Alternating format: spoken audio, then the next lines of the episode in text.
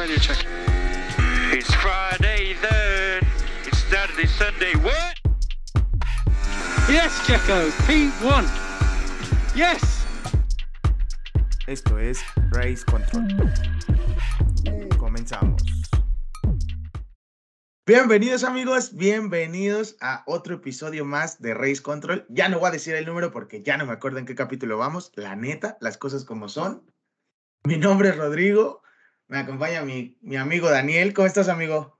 Bien, amigo, aquí empezaste muy abruptamente, ¿eh? ni siquiera me avisaste. Yo dije, ¿qué onda? ¿Qué está pasando? Es una práctica, esto es este prueba piloto, pero no, ya vi que. Es que hay que empezar uno cuando lo siente. O sea, en el momento que uno lo siente, en ese momento se empieza.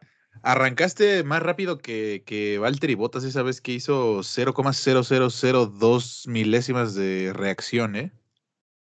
¿Qué te digo? Así andamos de veloces. Espero que no en todo, pero por, por lo menos en el arranque del podcast, así andamos de veloces. Y esta semana traemos más información que periodista de espectáculos con la ruptura de Nodal y Belinda, ¿eh? Así que traemos más información que, que la oreja y que ventaneando. Así lo es. No, es que los periodistas de espectáculos tienen para comer como tres semanas con la ruptura de, de Cristian Nodal y Belinda. Lo único que agradezco de eso es que se vienen unos tremendos rolones para la peda. Seguramente digo, ya veremos si le dolió, si no le dolió, pero pues cualquiera que deje a Belinda, pues debe estar en una situación de tristeza profunda. Si, si mi primo está escuchando eso, seguramente le estará muy feliz de esa ruptura. El punto es que el único guerrero que no se tatuó los algo de Belinda es Giovanni Dos Santos, entonces es un crack dentro y fuera de las canchas. Pero ahora sí, ya vámonos con lo que nos interesa, con la Fórmula 1, con un montón de información, con la presentación de seis, seis carros, solo nos quedan por ver cuatro. Pero, ¿qué livery te ha gustado más de todas las que han presentado? Creo que para mí, digo, honestamente creo que este, esta nueva reglamentación trajo unos autos, no sé, a mí en lo personal me parecen muy futuristas, pero al mismo tiempo me gustan mucho. Y creo que le ha venido mejor el cambio al Williams. No sé tú qué opines. Justo te iba a decir lo mismo, soy muy fan del Williams. Me encantó el livery del Williams, pero también el de Aston Martin es una chulada. Sí, la verdad es que, digo, creo yo que todos se ven muy bien. Digo, el Red Bull es bonito, pero ya también ya le está haciendo falta algo diferente. Ya que le, cambien el, el livery, ¿no? Algo, porque ya, o sea, está bien, entendemos el concepto que ha sido el mismo livery desde mucho tiempo. Han cambiado quizás alguna tonalidad de azul, de morado, pero prácticamente iguales. Wars, ¿no? También. Sí, bueno, independientemente del, de los liveries que traían así como esporádicos, especiales, y, demás, el livery que tienen de, de, para todos los días es como un poco ya aburrido, ya se empieza a ver fuera, fuera de ritmo. Pero, o sea, también, ¿tú qué le podrías cambiar al livery de, de Red Bull? O sea, ¿te gustaría un cambio así de drástico como, como por ejemplo en, en el Ferrari, que probablemente incluya negro, o bueno, al menos la merch de Ferrari? Sí está fea. O sea, güey, no, no, no puedo con eso, con, con las gorras y, todo ese tema. O sea, la livery de, de Ferrari este año, creo que, o sea, aún no han presentado todas las livery, todas las liveries y toda la merch, pero creo que va a ser de las más feitas si le meten ese negro al, al livery del, del auto. Y la merch está horrible, yo creo que es la más fea de esta temporada. Pues no lo sé, digo, igual el cambio tan abrupto quizás en una marca como ha sido Ferrari, que obviamente no tiene 20 años, tiene muchos, muchos más años, y que pues siempre veíamos el rojo característico y poco, poco en realidad, poco cambio, pero yo creo que a Red Bull sí le vendría bien algo. De por sí es una marca que se caracteriza por, por estar en constante renovación, por ser muy actual pues están quedando muy atrás. Vimos el livery de, de McLaren muy bonito, el de Aston Martin precioso. Incluso ya eh, se ve el cambio que, que, está queriendo implementar Dorlington Capital y Sofina, las marcas que, que, están patrocinando a Williams y dejaron atrás también el logo de, de Ayrton Senna después de 23 años. Por fin se deshicieron del logo y yo creo que es parte de, de lo mismo, de irse... De esa evolución, ¿no? Sí, de irse despegando, de ir poniendo un pie más adelante y quitando el pie que tienen pegado al pasado, que además no los estaba dejando superarse, porque pues veíamos a un Williams que ha ido increciendo un poco, si bien no es la mejor escudería y no, no ha llegado a ser lo que, lo que ha sido en estos años, en, en los años pasados, eh, precisamente con, con con estas personas, creo que, creo que están en el rumbo correcto y lo están demostrando también con el Liberty. A mí es el de los que han presentado, porque todavía recordemos que nos faltan cuatro. Nos falta Alpine, nos falta Mercedes, nos falta Ferrari también. No, Ferrari ya fue presentado, ¿no? Eh, no, creo que sí falta Ferrari y de hecho creo que, que el, de, el que va a ser más sorpresivo todavía puede ser el de Alpine con, con el Best Water Technology que, que veníamos comentando también hace poco, que se viene un Alpine rosita y puede que también esté coqueto. A mí sí me va, o sea, yo creo que el livery, el de Williams no lo esperaba, pero yo creo que el livery que más me va a gustar, porque además combina de mis colores favoritos, que es el rosa y el azul, creo que mi favorito va a ser Alpine. Y el plan. ya veremos, ya veremos. Digo, a mí también siento que promete muchísimo, incluso como equipo, no solo como livery, sino como equipo, como evolución, como vimos que cerraron la, temporada pasada, creo que, que Alpine trae, trae y el plan se ve que, que viene fuerte. A ver, entonces te confirmo. Sí, falta Ferrari, que lo presentan en estos días, lo presentan el 17 de febrero. Falta este, Alpine, falta Alfa Romeo y obviamente Mercedes, que ya lo habíamos mencionado. También por ahí vi imágenes en redes sociales con el Alfa Romeo con un livery que nada tiene que ver. Obviamente es por pruebas y por todo este tipo de cosas. Y creo que no es la primera vez que lo hacen, ¿no?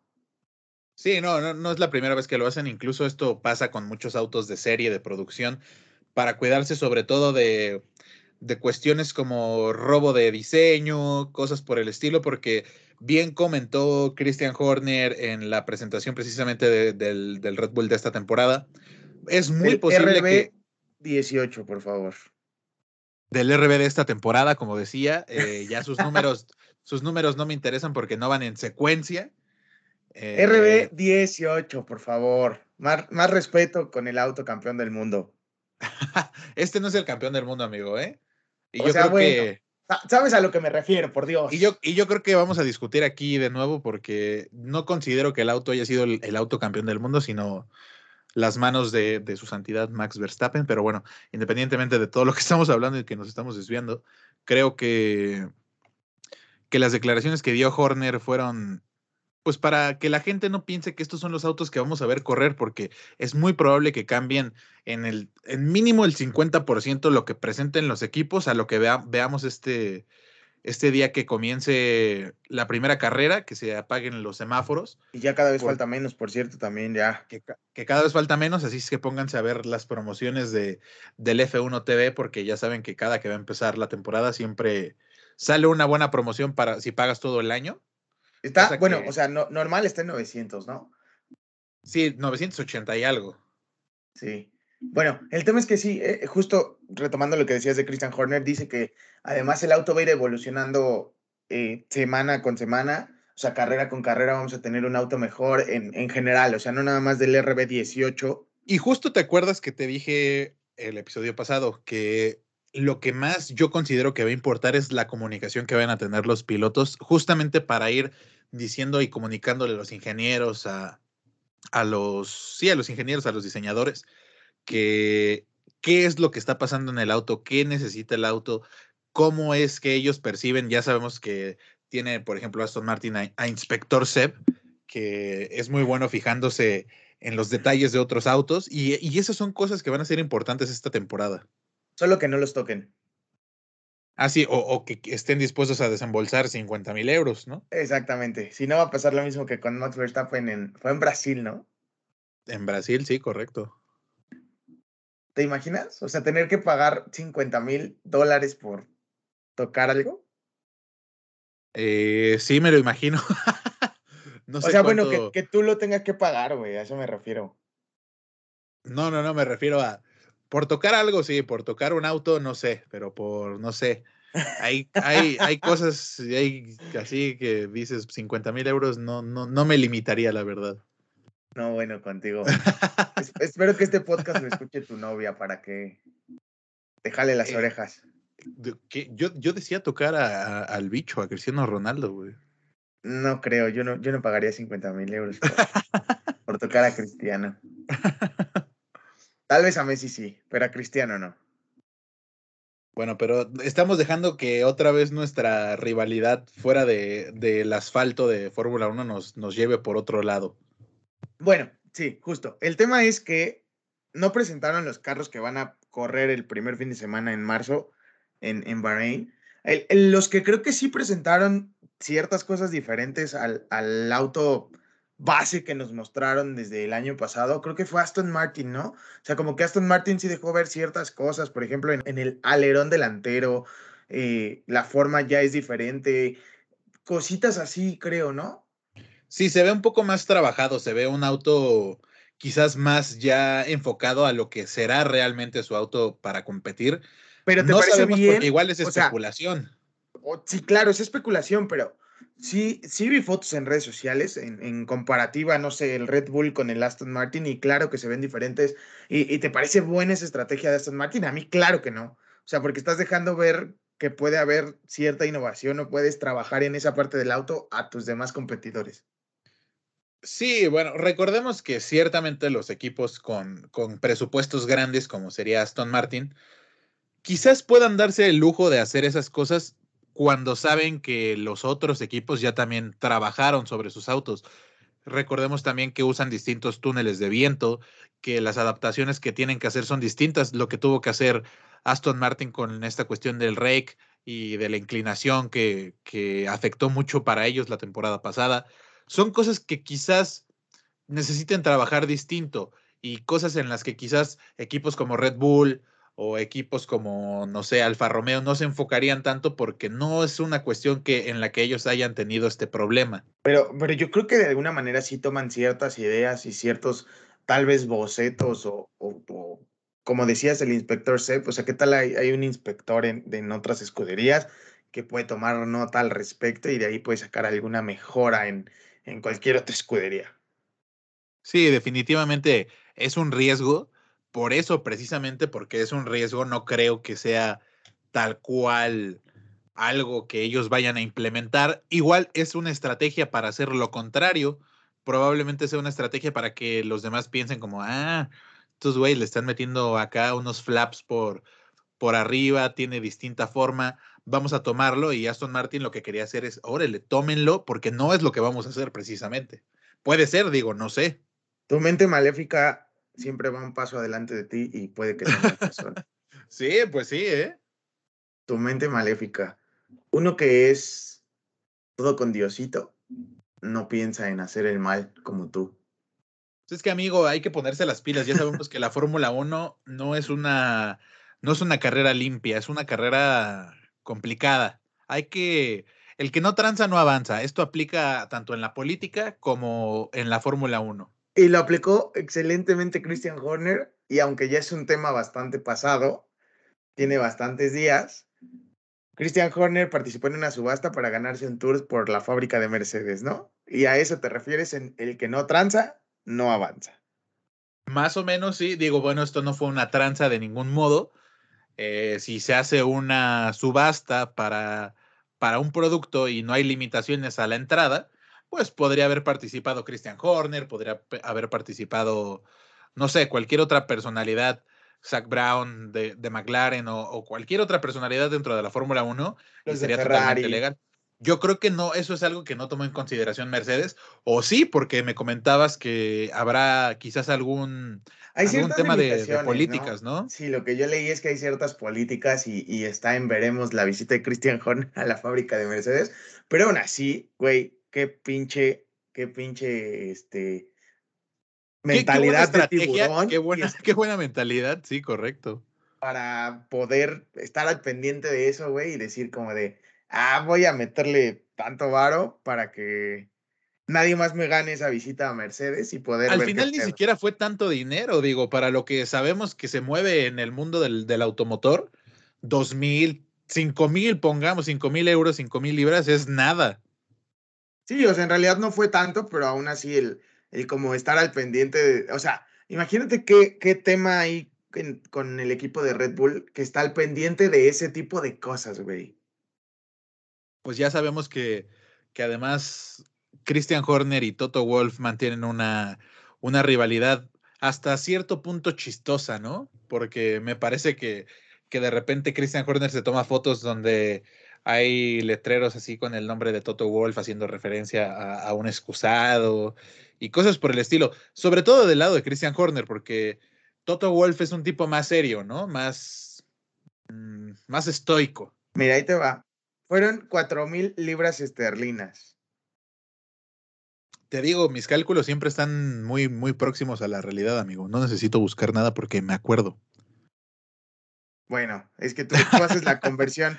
El tema aquí es que, mira, estoy, estoy leyendo en ESPN que, bueno, ESPN lo da por hecho que Horner no va a poder hacer la, el recorrido por la fábrica de Mercedes. Pero... Y mira que yo, yo lo sospechaba, ¿eh? sí, era, era, algo muy obvio que, que habría alguna restricción totalmente, o sea, era, era lo lógico. Tendríamos que, todavía no lo hemos discutido, tendríamos que renunciar a los términos y condiciones bajo los cuales se ofreció. Siempre vale, la pena, siempre vale la pena leer la letra pequeña. Le van a regresar su lana y, y, y, unos dos mil, unas dos mil libras más. Y es que justo en las letras pequeñas dice que empleados de Fórmula 1 no pueden hacer esta visita se hubiera mandado a su chavo o algo a, tomar fotos, no sé. No se puso pilas, la verdad. O sea, de repente tiene una mentalidad de tiburón y de repente como que dices, güey, ponte las pilas. Que también seguramente lo ha de haber hecho público para sacar el pecho como de, ja, tontos, jamás pensaron que lo haría y lo hice, ¿sabes? Sí, sí, sí, o sea, todo es un juego mental y, desde cuándo están empezando los juegos mentales para esta temporada, que, que siendo sinceros, no creo que la pelea ya nada más sea entre Red Bull y entre Mercedes. No, y eso va a ser lo interesante, eso es lo que esperamos ver todos. Incluso, digo, es la intención de, de la FIA, de la Fórmula 1 como tal, eh, con este cambio de, de, reglamentación, con este cambio tan abrupto de los monoplazas y demás. Creo que será bueno ver este, esta temporada con mucha atención para ver en realidad cómo es que los pilotos han trabajado y lo preparados que están no solo para ir rápido, sino para adaptarse rápido a los cambios, para retroalimentar a su propio equipo.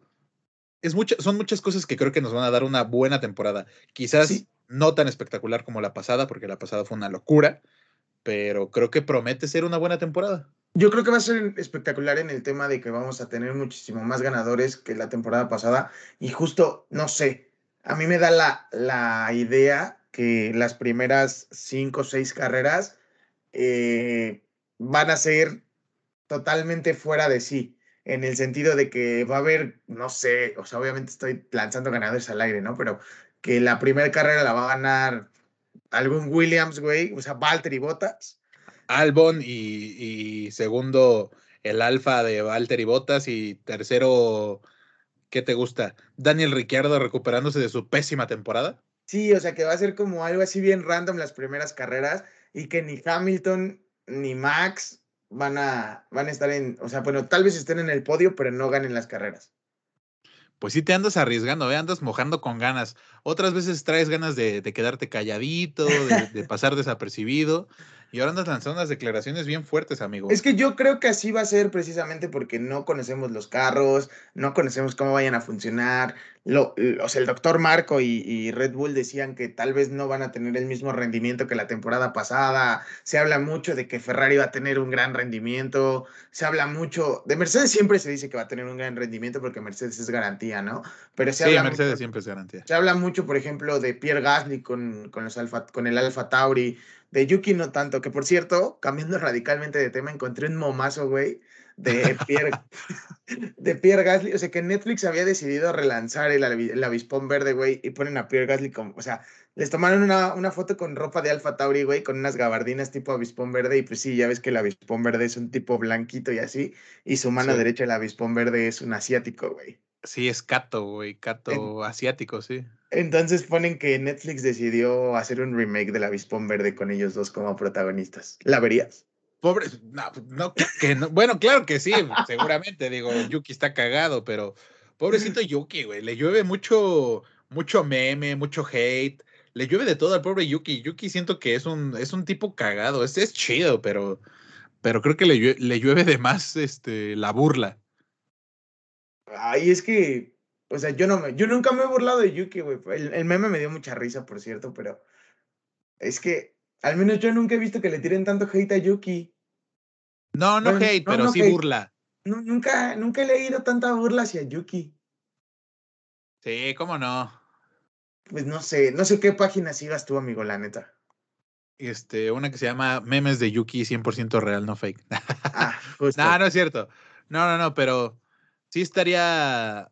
Sí, digo, desde la temporada pasada vimos la evolución de, de Gasly en el Alpha Tauri, que yo en lo personal considero que Gasly lo está haciendo bien en el Alpha Tauri, pero porque ya el Alpha Tauri, para, a mi parecer, es diseñado para él. Sí, está construido alrededor de, del estilo de manejar de, de Pierre Gasly, cosa que no está mal si Gasly aceptara que está en Alpha Tauri y que no va a estar nunca en Red Bull. Entiéndelo, Gasly, si estás escuchando este episodio. Checo se va a ir de Red Bull y tú no vas a volver. Entiéndelo. Que, que también, vamos, voy a, voy a mojarme también otra vez muy cabrón, pero creo que es el último año de Checo en Red Bull. Pues a no ser que Checo haga algo, que Checo llegue al, al quinto partido, Yo No, creo que no vamos a ver. Yo creo que no vamos a ver a, a Chequito eh, en Red Bull. Digo, ha sido una explosión muy cabrona para Checo, muy cabrona para la Fórmula 1 Bueno, es en que eso México. decíamos el año pasado. Mucha gente decía que solo iba a estar un año y pum, renovado. Pero No, yo creo que la, la- la continuidad de Checo era más evidente del año pasado a este año que de Pero, este ajá, año al justo. que sigue. justo por las circunstancias que se, que se van dando y que se van a ir dando toda la temporada, como dices, a menos de que Checo tenga un mega temporadón, o sea, que hagan el 1-2 con Max Verstappen en el campeonato. En más de una ocasión. Ah, no, ok. o sea, en, en el campeonato de pilotos. O sea, a menos de que pase eso, se- o sea, si pasa eso, se queda. Yo creo que hasta el 1-3, ¿eh? Híjole. Yo creo que con el 1-3 también se queda. Si da un buen espectáculo. Puede ser. No Es que Red tan Bull, yo siento que Red Bull es mucho de espectáculo, mucho de. Si bien Max Verstappen no es un tipo que se ponga a hablar en los micrófonos o que sea muy, muy chistoso, muy cagado y lo que tú quieras, es un tipo que, puta, lo- súbelo a un monoplaza y va a hacer maravillas y lo que haga dentro del monoplaza va a ser suficiente espectáculo como para compensar su falta de gracia. Exactamente, por eso no quiso participar en Drive to Survive. Precisamente. Pero Que en, o- sí- en otras noticias, para quien, a, a quien sí le guste Drive to Survive, porque también hay varios fans de Fórmula 1 que odian esta serie de Netflix, se estrena el 11 de marzo. pues ya también no, no falta mucho, digo, para ir calentando. Es un gran regalo de cumpleaños, amigo. Es un muy buen regalo de cumpleaños, amigo. Ver Drive to Survive y a la siguiente semana la primera carrera del año. Por eso amo marzo, por mi cumpleaños y porque regresa la Fórmula 1 y hay Drive to Survive. ya te develaste como. Pues como una de las personas que sí ve Drive to Survive, ¿no? Yo, Claro, yo también lo veo. A mí sí me gusta. Pues es que para mí es más contenido de Fórmula 1 y mientras haya más Fórmula 1 en cualquier lado, para mí va a ser excelente. Siempre, siempre la recomiendo y siempre hago el comentario como de, o sea, o sea, los que no son fans de Fórmula 1, siempre la recomiendo. Y siempre digo, o sea, sí, le meten un chingo de drama, pero está muy buena. Y está bien que le metan drama, pues es precisamente una serie, no es un reportaje. Es una serie con drama que te va a enganchar a la Fórmula 1 y a querer saber más de la vida de los pilotos y O sea, de lo que pasa en la pista. Incluso creo que como categoría en Netflix aparece como drama deportes, ¿no? Si no me equivoco. Sí, sí, justo, sí. Entonces, Y mira que esta temporada se, se, se puede venir oh, esta muy, temporada, muy cañona. esta temporada va a ser la Rosa de Guadalupe mejorada, güey. Va a ser como si la Rosa de Guadalupe, como dice el dicho, y lo que callamos las mujeres tuvieran un bebé, ¿no? Exactamente. Yo creo que sí. Va a ser como, como dirían eh, Drake y, y, Megan bajando de, de, la montaña rusa. Es como ir en el lomo de un tigre por el ojo de un huracán. Eh, yo me quedo más con que, como dice el dicho, la Rosa de Guadalupe y Mujer Casos de la Vida Real tuvieran un hijo. bueno, pero en, todo caso, el que lo haya entendido sabrá a lo que nos referimos. Sí, exacto. Porque Mujer Casos de la Vida Real sí eran unos pinches dramones, pero señores dramones, güey. pero bueno, es otra, otra forma de ir calentando motores hacia hacia lo que promete ser una buena temporada con muchos cambios, cambios de pilotos en escuderías, cambios de reglamentación y cambios también en las altas esferas de la Fórmula 1 y del automovilismo en general, porque tenemos una rotación de plantilla a nivel FIA. Con participación mexicana, como debe de ser. Le está llegando el Chile mexicano a la FIA.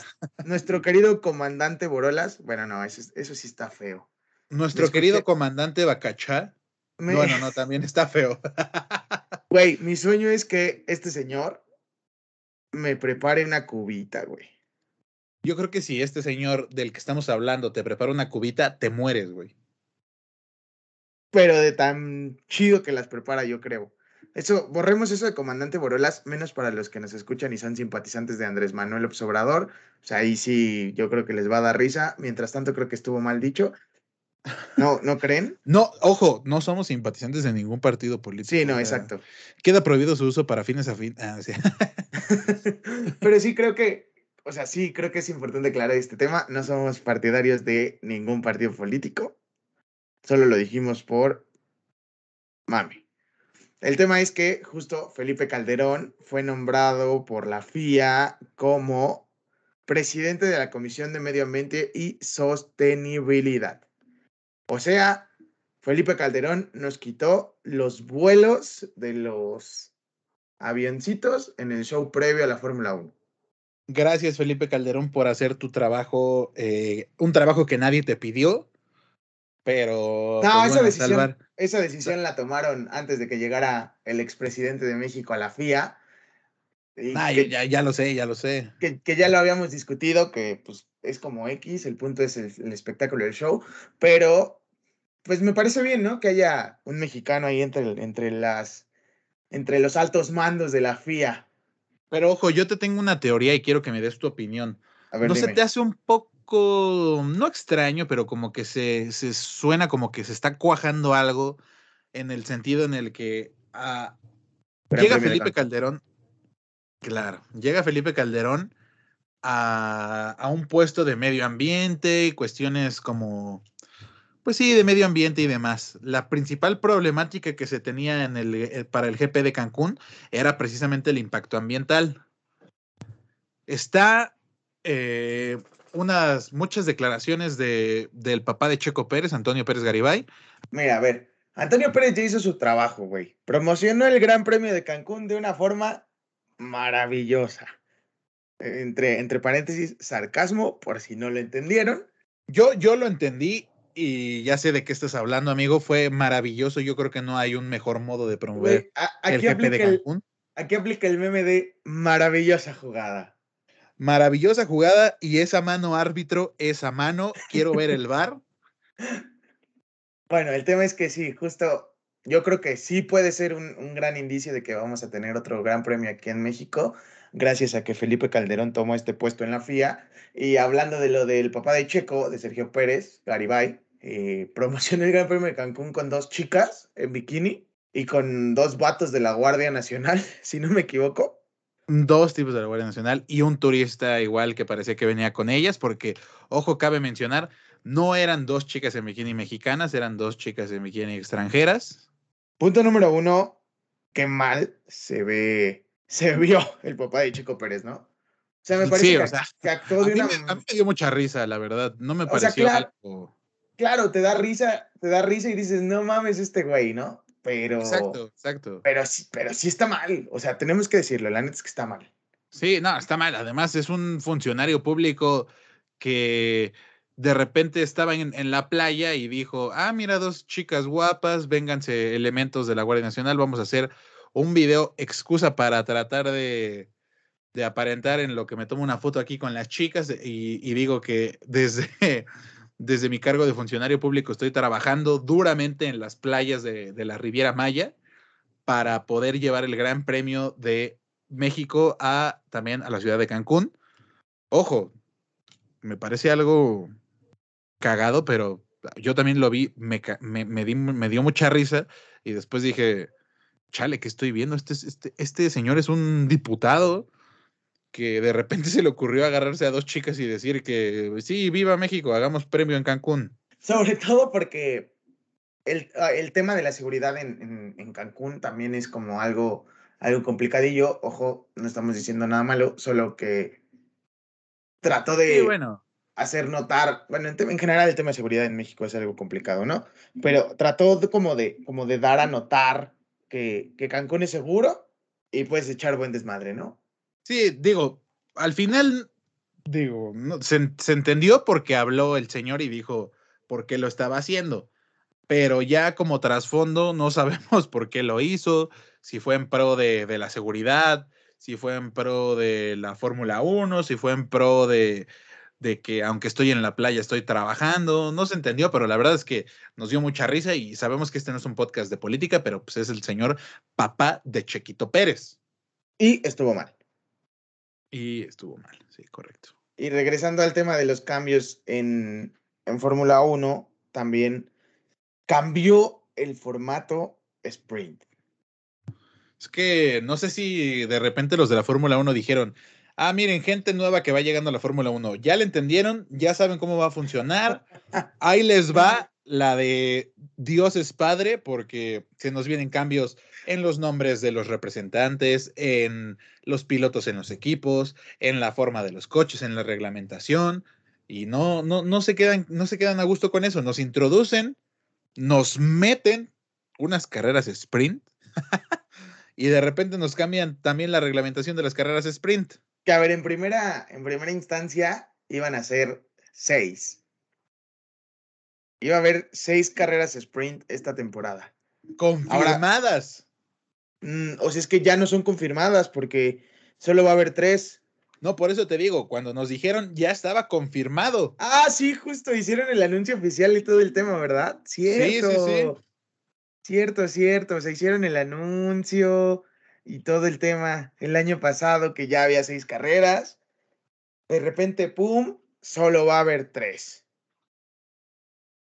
Y yo creo que en esto tuvo mucha injerencia precisamente lo que comentabas y lo que comentábamos el episodio pasado de, pues es que la gente no llega con el mismo ánimo a quererse romper la Mauser y quererle romper todo al coche en una carrera que no, al final no, no es tan remeritable para los equipos ni para los pilotos, porque si bien hay pilotos que sabemos que van a ser rápidos, los pongas el día que los pongas, como lo son Max, como lo son Hamilton y como lo son los que ustedes ya saben, hay pilotos a los que sí le entran con miedo y sí, sí prefieren por, cuidar el carro. Viene el tema del presupuesto, ¿no? No todos los equipos son Mercedes, no todos los equipos son Red Bull, no todos los no, y además del tema de, de, de que, que no todos los equipos Sí, además de que no todos los equipos son estos equipos que mencionas, también ya les pusieron reglamentación y límites de presupuesto. Sí, también fue algo de lo que comentó Horner en la presentación de Red Bull, ¿no? Sí, claro, ya no, ya no es tan fácil decir, bueno, si se trata de lana, pues sabemos que los equipos grandes tienen lana, pero pues ya ni, ya ni su dinero va a poder rendir fruto eh, en pro de, de, la evolución y de quizás hasta del mantenimiento de los propios monoplazas, porque ya hay un límite. Sí, y bueno, eh, las tres carreras sprint son en Emilia Romagna, en, Aust en, Austria y en Brasil. Sí, correcto. Me parece, parece igual. interesante, por lo menos. Son circuitos que me gustan. Son. Italia repite, ¿no? Sí, Italia repite. Y Brasil, Brasil repite. Brasil, Brasil repite. Van a probar en Austria porque el año pasado fue en, en Reino Unido. Pero igual no es algo que me tenga muy emocionado, ¿sabes? No lo sé, amigo, ni por los puntos. Pues es que nunca fui fan al 100% de la carrera sprint. Digo, ahora, por lo menos algo que se me hace lógico y que se me hace justo es que como se clasifique a la, a, a la carrera sprint, se va, la, parrilla va a ser la misma en la carrera como sprint. Se, que... Como se larga el sábado, se va a alargar el domingo. Es correcto. O sea, la quali que importa es el viernes. En caso de la carrera sprint. Cosa en la que se van a tener que poner a trabajar más pilotos como Chequito, que anda todavía cojeando en la clasificación. Digo, he visto algún, algunas entrevistas de Checo previas a esta temporada. Pero creo que la temporada pasada los viernes no eran tan malos para Checo. Nah, pero tampoco eran tan buenos. O sea, es algo en lo que se tiene que poner pilas porque si bien no, quedaba sexto, séptimo, quedaba quinto. O sea, no, no le tiro a Checo. Tú sabes que soy Checo Lover. No, no, no. Le estás, o sea, ya le tiraste a su papá, ya le tiraste a Checo. ¿A, quién más le quieres tirar? A ver, de una vez, sácalo. De una vez ya, no sé, ahorita ya no tengo, ya, ya saqué todo mi hate. O sea, te vienes a desahogar al podcast. Eso no está bien, amigo. Pues perdóname, amigo. Es que ha sido una semana difícil. O sea, ¿a quién más le quieres tirar? Este, no, pues ya me quedé así, amigo. ¿A Michael Massey? ¿Quieres tirarle a Michael Massey? Mejor ya no hablo, amigo, perdón. Termina tu podcast. ¿Quieres tirarle a Michael Massey? Te doy permiso de que le tires a Michael Massey. No, amigo, ya, perdón. Yo digo que sí le tires un poquito de hate a Michael Massey. Que no, entiende. Michael tirarle. Massey, Michael Massey ni siquiera sabemos si va a continuar en la Fórmula 1. Después del dramón en en el último Gran Premio en Abu Dhabi, no creo. No, Michael, no. Pues ah, no, no, Mikey, no. Es que en ese, en ese momento Toto no podía ni hablar.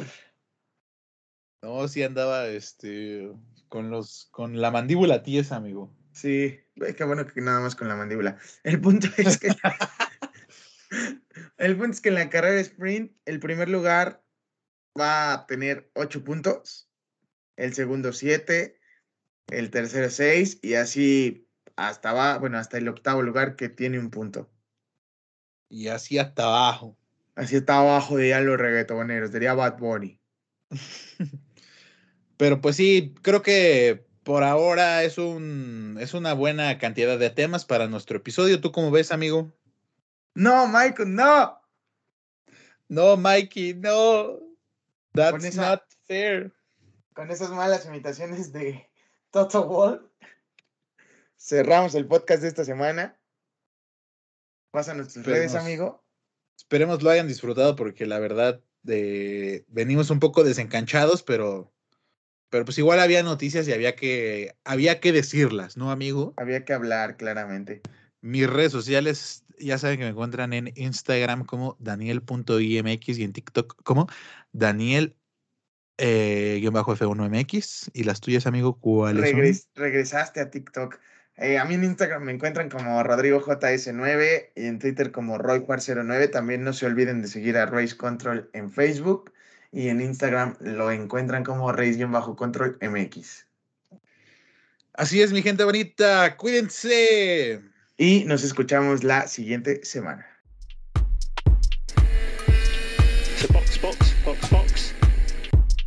Esto fue Race Control. Hasta la próxima.